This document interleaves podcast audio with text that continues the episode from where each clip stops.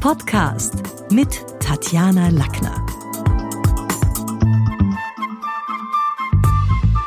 Heute in Madrid zu Gast für unsere Podcast-Hörer Dr. Oscar Cortés, dem ich persönlich sehr verbunden bin. Oscar, hallo, schön dich zu treffen. Es ist für mich ein Pleasure to be here together in, in, in Madrid. Wir werden ein bisschen Deutsch, Englisch und ein bisschen Spanisch sprechen. Ja, das ist super. Das ist ja eine richtig internationale Sache. Die erste Frage, die wir uns ein bisschen anschauen wollen, ist, wie ist denn so der Unterschied äh, zwischen Europa und Südamerika, beziehungsweise jetzt aus aktuellem Anlass noch konkreter?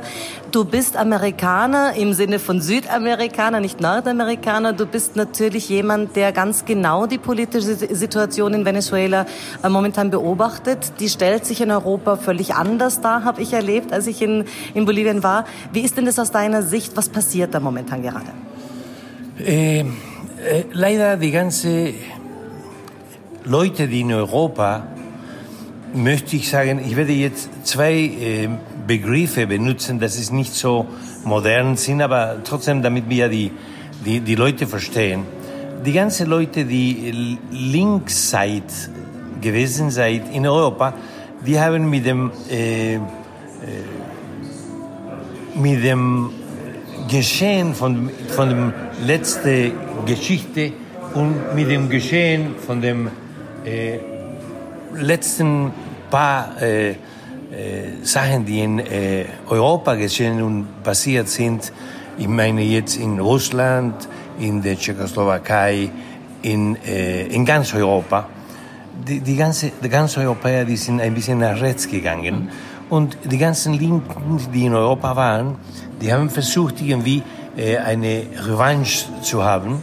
Und die haben den Foro de San Pablo äh, gegründet, gebildet und gedacht. Und das sind die ganzen Linken von Südamerika. Ich denke jetzt an Lula, ich denke jetzt an Chavez, ich denke jetzt an Evo Morales, ich denke jetzt auch an äh, äh, anderen äh, Länder wie äh, die Christina Kirchner in Argentinien, äh, auch noch äh, der Chavez in Venezuela. Und die haben aufgrund dessen neue Regierungen gegründet und die haben die Demokratie benutzt, um in die Macht zu kommen. Und sobald die da gekommen sind, haben die die ganzen Konstitutionen die äh, gewechselt, damit sie ein bisschen länger da dauern und bleiben. Äh, leider, äh, das ist denen gelungen in ein paar, äh, in ein paar Länder. Äh, Gott sei Dank in anderen nicht, so wie in ähm, Argentinien nicht mehr, in Ecuador mit Korea nicht mehr, in Chile nicht mehr, aber es bleiben noch Maduro in Venezuela und bleibt noch Evo Morales in Bolivien. Jetzt habe ich das selber erlebt in Argentinien damals, dass Christina Kirchner ja durchaus kritisch gesehen wird. Für viele auch an eine schreckliche Zeit erinnert. Die hat ja einen durchaus europäischen Namen mit Christina Kirchner. Warum hat man so Angst davor, dass sie wieder gewählt wird? Viele Argentinier haben mir gesagt, es waren blutige Zeiten, die sie hinter sich gebracht haben damals und sie haben Angst vor ihr. Die blutigen Zeiten, die es äh, gewesen äh, sind, in Argentinien, in Bolivien, in, in der ganzen Welt, nicht sind, sind nicht dank die gute Regierung, die die gehabt haben, sind mehr oder weniger, weil die Preise von äh, Gas, Petroleum und allen Commodities hochgegangen sind.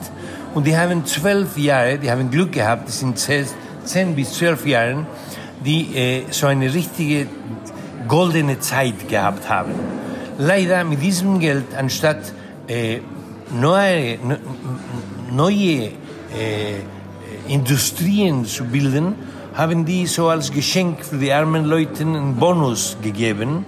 Und die Leute, die, die dachten, also uns geht's gut. Aber das sind die Zyklus, das nennen, das nennen sich äh, die ökonomischen Zyklus. Und jetzt kommt, kommen die schlechten Zeiten, also die, äh, die ganzen Preise, die sind wieder mal runter. Und so müssen die, müssten die jetzt zeigen, was die gegründet haben, um neue, äh, äh, neue äh, An Anstellungen begründet zu haben. Und die haben es nicht gemacht. So wird es ganz schlimm werden. Ja. Und warum die Leute möchten, die das nicht zurückkommen?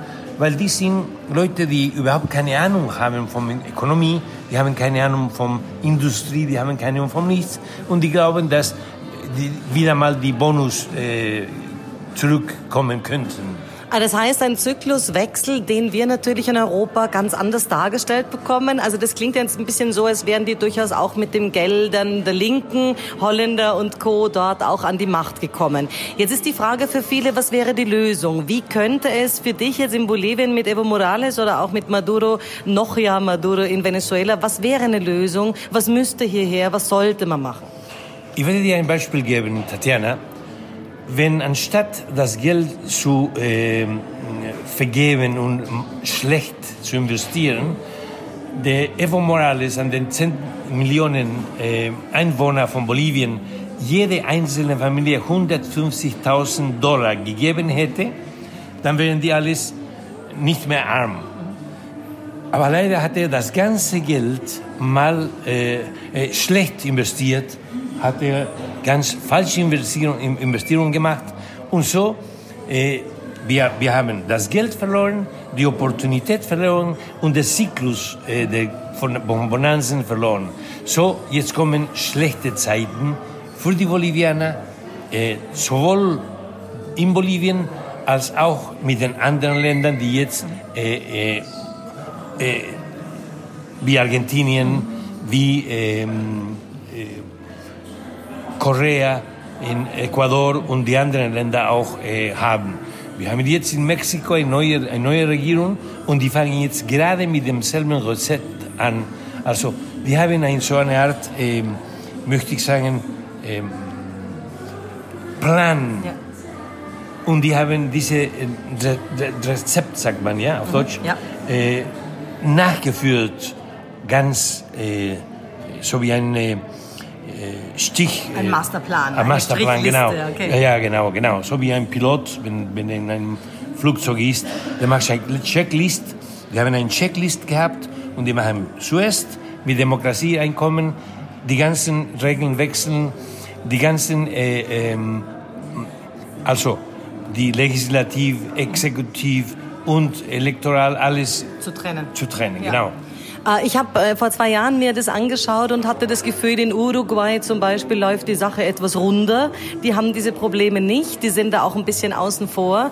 Jetzt ist die Frage gerade bei Evo Morales, also man hat, ich habe immer wieder von Menschen gehört, dass der einfach ähm, ja Korruptionsbeteiligungen hat. In Europa äh, stellt sich für uns natürlich so dar, dass man gesagt bekommt, es ist doch gut, dass irgendwie jemand, der ein Eingeborener ist im klassischen Sinne hier, also auch als Präsident an der Macht ist. Das habe ich aber in Bolivien gar nicht so erlebt, dass man das so sieht. Ganz im Gegenteil, die Menschen haben das Gefühl, er geht mit dem Geld, wie du sagst, nicht gut um. Erstens einmal, er ist äh, ein falscher Eingeborener. Der ist eine Mischung von einem Spanier, deswegen heißt Evo Morales. Aima ist von der Mutter, eingeborene Mutter.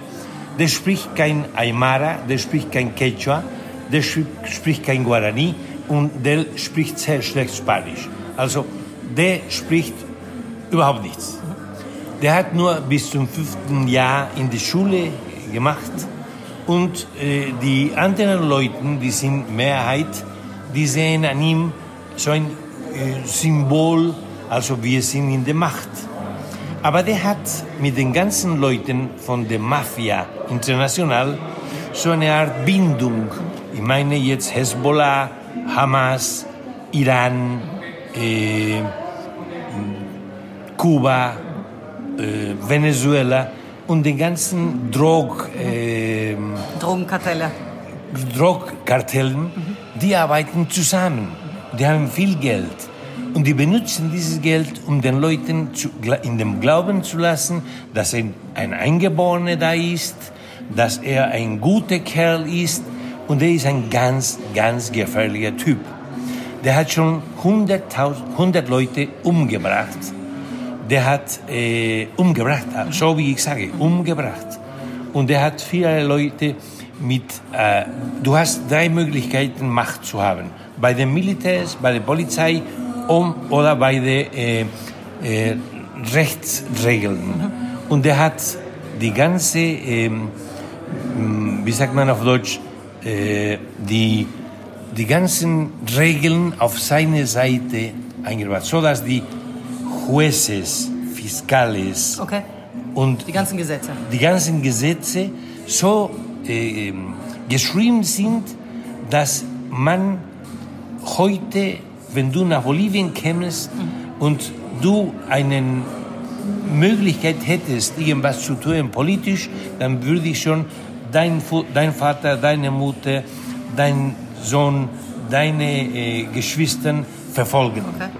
Jetzt ist es natürlich so, also von wegen, wenn man nach Bolivien kommt und auch sieht, was Evo Morales mit den Geldern macht, dann ist das äh, traurig. Das ist schon auch was, wo man das Gefühl hat, wen, wen hat er hinter sich außer diesen Kartellen? Warum sind die viele Menschen der Bevölkerung so begeistert von ihm? Was macht's aus?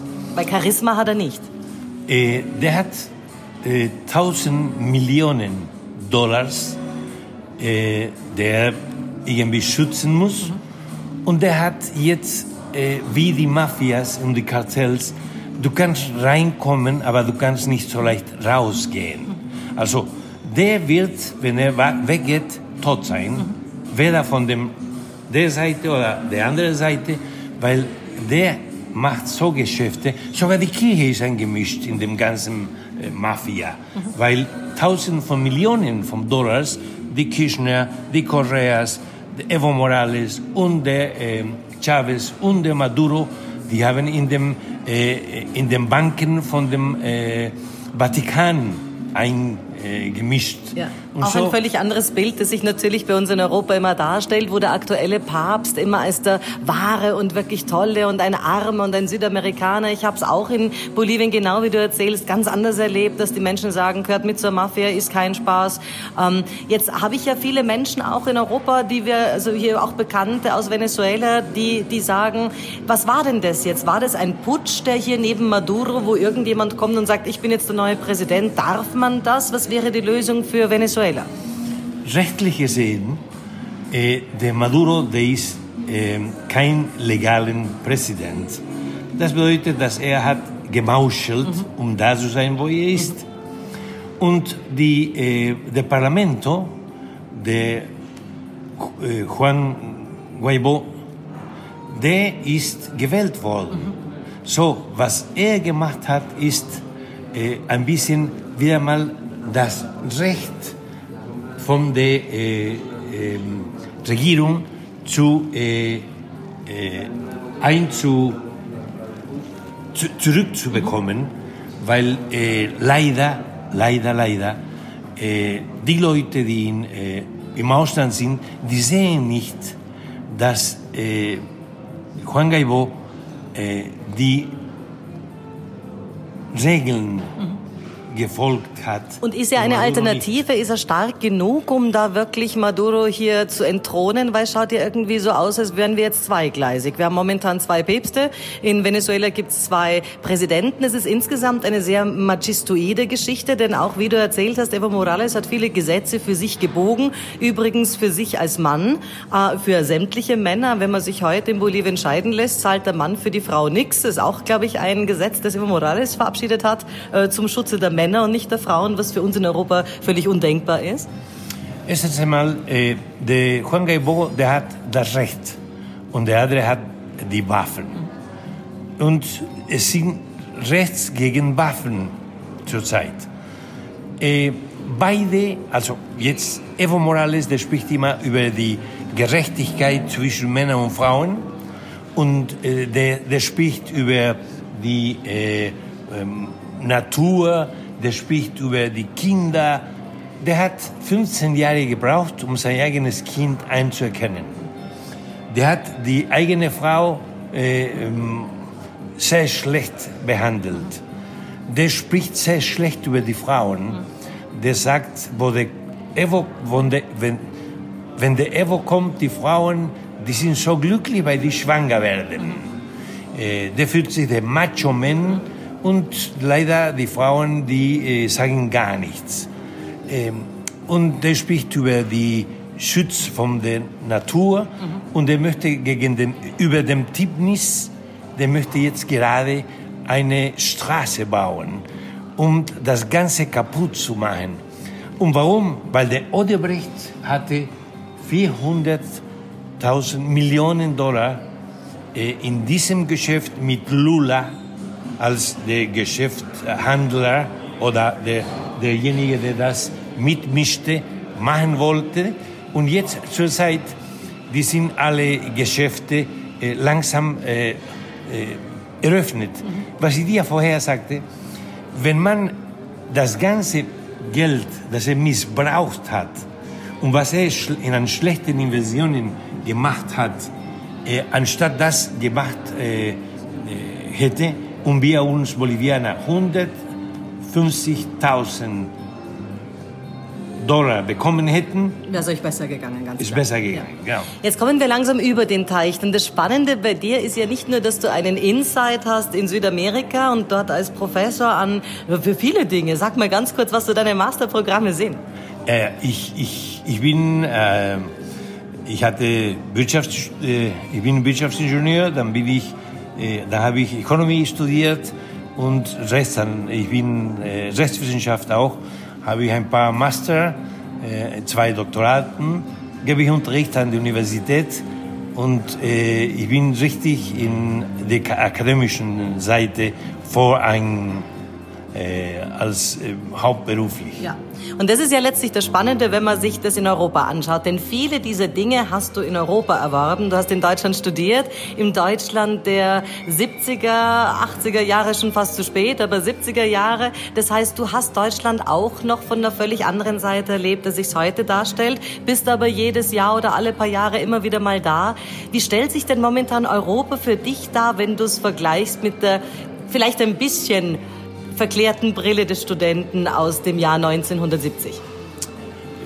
Es ist sehr interessant. Die Frage ist wirklich sehr interessant, weil Willy Brandt war der letzte Kanzler, wo man äh, die Osten und Westen hatte. Ich hatte die DDR kennengelernt, ich war in der DDR, ich war in Russland, bin ich mit dem Transiberianum nach Japan gegangen, ich war in der Tschechoslowakei, als der Dubček war ich war in äh, Polen, ich war in Ungarn, ich war in der, Tschech in, in der Tschechoslowakei, wie gesagt, ich war in Ungarn und da habe ich gesehen, wie das war. Heute sehe ich, Gott sei Dank, eine Europa, das es zusammen äh, nach vorne geht. Und ich gehe an ganz Europa, dass es die Linken, wie ich sage, die haben noch ein bisschen Sehnsucht äh, und möchten diese äh, Inventionen, dass sie hier äh, kaputt gemacht haben, weil die sind ein, ein absoluten, äh, eine absolute Pleite gewesen. Die möchten das in Südamerika üben, so wie die äh, Russen in Kuba. Ja. Wenn, wenn man nach Kuba geht, äh, man sieht, wie arm die Leute da sind, 60 äh, Jahre später. Und wenn jemand mir sagt, von, meinem Studenten, äh, Professor, hören Sie mal zu, Kuba und äh, Che Guevara, da sage ich, weißt du was, ich zahle dir den Ticket nach Kuba, one way. Und da wirst du sehen, dass du pro Tag ein Dollar bekommen wirst. Und möchte ich sehen, wie viele Jahre du arbeiten musst und dich prostituieren musst, um wieder zurückzukommen. Und jeder, der schon mal Kuba besucht hat, weiß, dass es tatsächlich so ist und dass äh, natürlich der Kommunismus dort äh, ja für den Besucher sich nett darstellt, aber für die Menschen, die dort wohnen, ganz bestimmt nicht. Jetzt haben wir hier dieses vereinte Europa, das du lobend erwähnt hast, also auch zu Recht. Willy Brandt war übrigens einer der letzten Kettenraucher. Du hast gemerkt, in Europa darf man fast nirgends mehr rauchen. Die Geschichte ist also gesünder geworden, die Menschen werden älter. Jetzt gibt es da einige Bestrebungen, auch in Österreich im Land, Parteien, die wollen ein Verein vereinigtes, Vereinigte Staaten von Europa, wo man sagt, okay, sollen wir das wirklich so machen wie in den Vereinigten Staaten? Sollen wir ein Vereinigte Staaten von Europa machen mit so vielen verschiedenen Sprachen?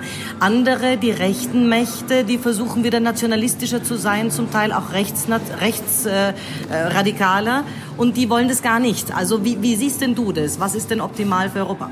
Meine Antwort wird ja lächerlich. Vielleicht äh, äh, wirst du es lächerlich finden. Sowohl als auch.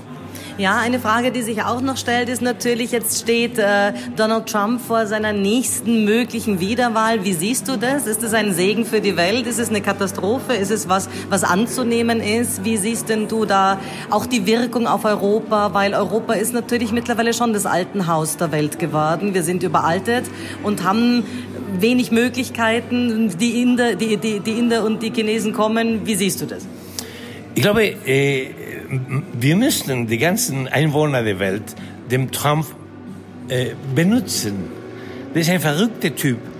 Aber der hat eingesehen und der hat und der sagt einfach offen, was er denkt. Der ist überhaupt nicht diplomatisch.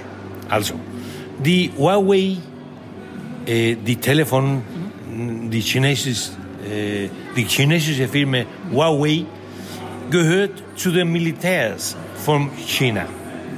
Und wenn du in Bolivien ein Huawei ein Telefon kaufst, du musst deine ganzen Adressen und deine ganzen, äh, äh, also deine Kontakte. Kontakte, Daten, everything. Und das geht zu den Militärs von China. Das hat er gesehen. Nie, jeder wusste das, aber niemand hat es gesagt. Und Trump hat gesagt, hör mal zu, ich möchte keine Huawei, weil ihr habt als Besitzer von Huawei die Militärs und die machen Intelligenz und ich möchte, dass die nicht keine Intelligenz mit meinen Einwohnern macht. Äh, deswegen sage ich, man muss ihn benutzen, so wie die May jetzt in, in Österreich hat ihn benutzt, weil mehr oder weniger, der kommt und sagt, May, es ist schade, dass es Brixel, aber du hast schon, du bist hier, du, du hast mich hier. Ja, in Großbritannien meinst du? Genau, in Großbritannien. Genau. genau. Und, und, und, der, und der Trump, der, der hat dem Maduro gleich gesagt, du willst gehen. Vielleicht ist es ein bisschen länger dauern, aber du gehst, irgendwann mal gehst du. Der hatte mal dem Noriega gesagt und der Noriega hat gelacht. Sieben Monate später der weg. Also, äh, es ist eine Macht wie USA, kann nicht spielen. Und jemanden muss ein bisschen einen kleinen Halt dem Putin äh, zeigen. Weil Putin der machte ganz gut, der nette Kerl. Und Putin, die Leute vergisst, dass er zehn Jahre alt der Boss von der äh, KGB war. KGB war. Also das ist kein netter Kerl, nur das ist ein ganz gefährlicher netter Kerl. Aber man muss, es muss irgendjemand in, in, äh, in front of ihm sein und sagen, hör mal zu, ich habe dich schon angesehen. Also pass auf, Vielleicht die anderen wissen nicht, aber ich weiß es. Also wir, wir werden uns ganz klipp und klar unterhalten. Und das ist sehr wichtig für, für die Welt. Und die letzte Frage ist natürlich noch Indien und China, auch die Schwellenländer, die da, die da bereits an die, an die Pforte klopfen. Was wird denn da mit Europa? Siehst du Europa in ein paar Jahren da noch oder wie schauen wir da aus? Äh, die, die, die, die, die Inder möchte ich sagen, dass die haben ihre eigene ähm, Entwicklung gehabt und die machen es gut. Die Chinesen, die sind gefährlich, weil die Chinesen, die entwickeln nicht, die kopieren alles. Und wenn man in China ist, und ich war in China ein paar Mal, du siehst, wie arm die Leute in China sind und wie reich die andere China ist. So dass es sogar China zwei äh, oder drei verschiedene Produkte hat. Die Produkte von Europa, von USA und von den ganzen anderen Ländern. Aber die Chinesen, was die jetzt haben, ist viel Cash, viel Geld. Und was machen die? Man muss nicht vergessen, dass es China ein Imperium war. Und der nützt das Geld, um wieder mal sein Imperium zu äh, äh, erweitern. erweitern. Erweitern, genau. Die, die gehen nach Bolivien sagen, also Bolivianer, wir machen die ganzen Straßen für euch, wir geben, uns das, wir geben euch das Geld, aber die Firmen müssen Chinesen sein, die Arbeiter müssen Chinesen sein, die Maschine muss in Chinesen sein. Und bevor die Straße anfängt zu, äh, zu bauen, die haben schon das Geld zurückbekommen. So dass es, äh, man muss den Chinesen mit Vorsicht zu genießen. Ja, wir wissen das in Europa auch. Der, der, Hafen von Piräus ist bereits in chinesischer Hand. Hier beginnt ein Ausverkauf auch. Jetzt ist äh, ein großes Thema noch der Klimawandel. Also Bolivien ist natürlich jetzt nicht gerade ein Land, das wahnsinnig viel für den Klimawandel tut. Äh, insgesamt ist es aber wurscht, weil es schaut vorne und hinten so aus, als würden wir es nicht mehr schaffen. Wie siehst du denn das? Habt ihr bereits, also du bist ja letztlich in Santa Cruz zu Hause, das heißt im Amazonas, also nicht in La Paz oben in der Höhe. Merkst du Ausläufer des Klimawandels, wenn du zurückschaust? Schaust in der Zeit, wie es früher war, das Wetter und die Kapriolen? Absolut. Man sieht es ganz klar. Mhm. Es ist heißer, äh, es ist weniger Wasser, äh, es sind Deserts, wo es nicht waren, mhm. Wüsten. Und wir haben einen Präsidenten, der davon überhaupt nichts versteht. Und er spricht über das Klimawandel und aber leider möchte der Tipnis machen und die Straßen durch die Tipnis, wo das ganze Wasser äh, und die ganzen zwei ganz große äh, äh, Flüsse äh, geboren, wie sagt man, ja. Ja, dem Amazonas ja. und dem Cuenca del Plata. Mhm. Das ist in dem Tipnis. Mhm. Und er möchte ihn kreuz und quer. Aber wenn der nach Hause geht, dann hat einen, möchte ich sagen, hypokritischen Diskurs, also eine Rede, dass man glaubt, wow, das ist der Mann. Aber Inside ist ein anderer Mensch. Aber wir sind dann, also er ist nicht alleine, weil auch Donald Trump glaubt ja an die Klimawandellüge und glaubt an den Klimawandel nicht. Aber ich meine, er erlebt jedes Jahr die Ausgaben auch in den Vereinigten Staaten aktuell und bei dem verheerenden Waldbrand zuletzt in Kalifornien waren immens. Sag uns du vielleicht noch ein, zwei Projekte, die du jetzt als nächstes in der Pipeline hast, worauf du dich freust. Äh, in welcher Hinsicht? Persönlich bist du gerade ah. an einem Buch dran, bist du gerade, du hast ja da eine Fernsehsendung auch, du machst ja eine ganze Menge. Ja, ich bin jetzt gerade, äh, gebe ich Unterricht nur an äh, Studenten, die äh, Maestria und Doktorat, Doktoraten, Doktoranden sind. Und ich bin jetzt gerade dabei, zwei Bücher, die ich äh, nächstes Jahr fertig haben möchte. Eine, eine, eines des, Buch, des Büchers ist ähm, Ich frage mich, es ist ein Buch über die ganzen Mistinversionen, das diese Regierung gemacht, gemacht hat. Und da ich nicht äh, behaupten kann, dass sie Mistinversionen sind, sage ich, ich frage mich, damit die diese Antwort äh, antworten, also die Regierung, die Regierung. Wärst du gefährdet, wenn du es laut sagst, oder ist es ist mittlerweile in Bolivien es möglich, dass man jederzeit auch irgendwas staatskritisches postet?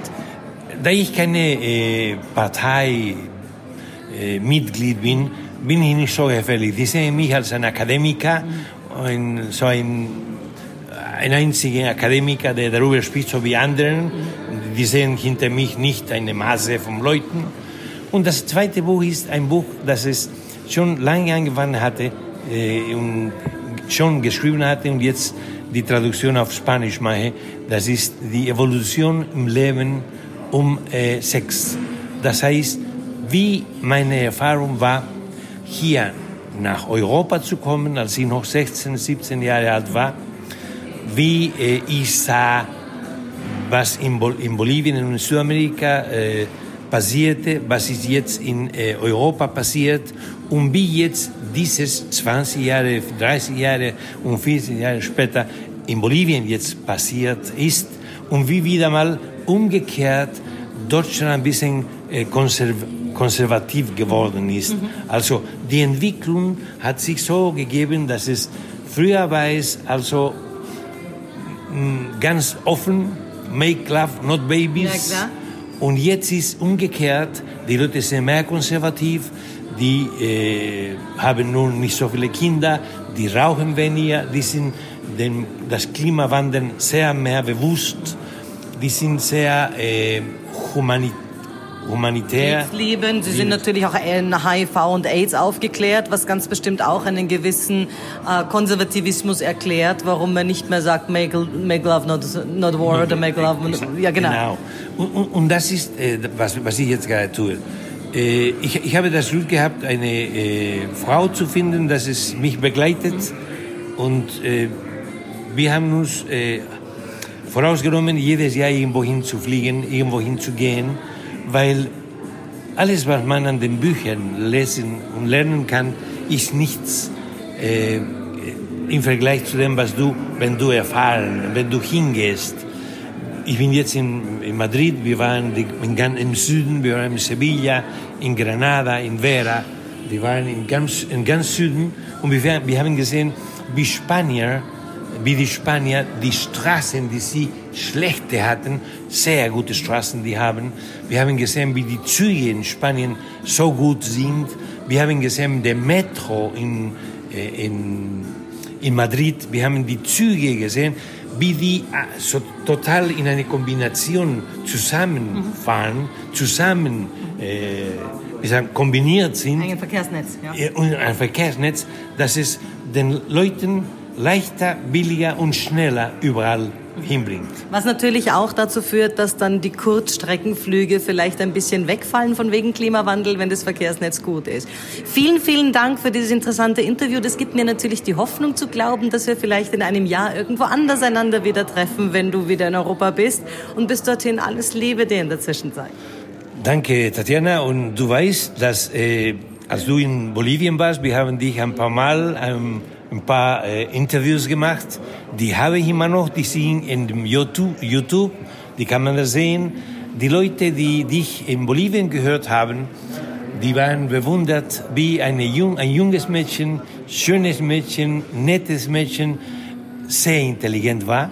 Und ich hoffe, dass das nächste Mal, dass du in Santa Cruz bist, ein Interview machen, weil äh, es ist sehr schön, wenn man jemanden findet wie du, man sagt immer, äh, 1000 Kilometer entfernt und wir sind so eng zusammen, als ob wir jeden Tag zusammen wären. Äh, vielleicht deine, deine Leute, die dich äh, folgen, nicht wissen, aber du, du bist meine, meine erste Tochter, die ich als äh, noch 16, 17 Jahre alt war, hier in München, in Deutschland gehabt habe und dass wir uns 18 Jahre nicht gesehen haben und nach 18 Jahren haben wir uns getroffen und wir sind so eng äh, verbunden, als ob wir jeden Tag zusammen gewesen wären.